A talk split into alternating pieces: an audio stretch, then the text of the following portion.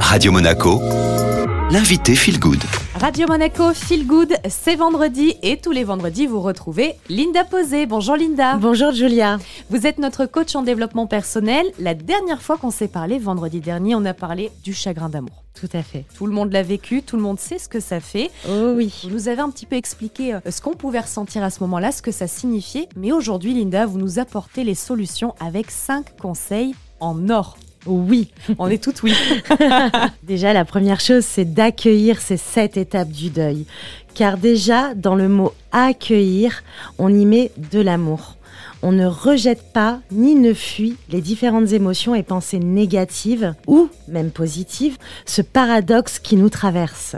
2. Éviter l'isolement en appelant des amis, la famille, accepter les invitations et même, pourquoi pas, si on se sent en proposer. Troisième conseil, se valoriser et s'estimer en accueillant la situation sans jugement sur soi ni même sur l'autre, en étant présent à soi, en listant ses qualités et ses valeurs pour se rappeler à chaque instant de la belle personne que nous sommes. Se remettre au sport pour évacuer les émotions et avoir ce sentiment de fierté, vous savez, Julia, quand on a fini notre séance de sport oui, on a du mal à s'y mettre, mais après, ça fait beaucoup de bien. On est fier de soi. On est fier de soi.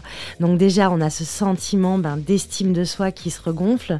Et puis, on crée aussi les hormones ben, du bonheur, qui sont l'ocytocine, la dopamine, grâce au sport. Quatrième conseil, je propose prendre soin de soi, de se coucouner, de mettre une notion de plaisir dans ce qu'on fait. Donc vraiment, un bain chaud, un thé chaud.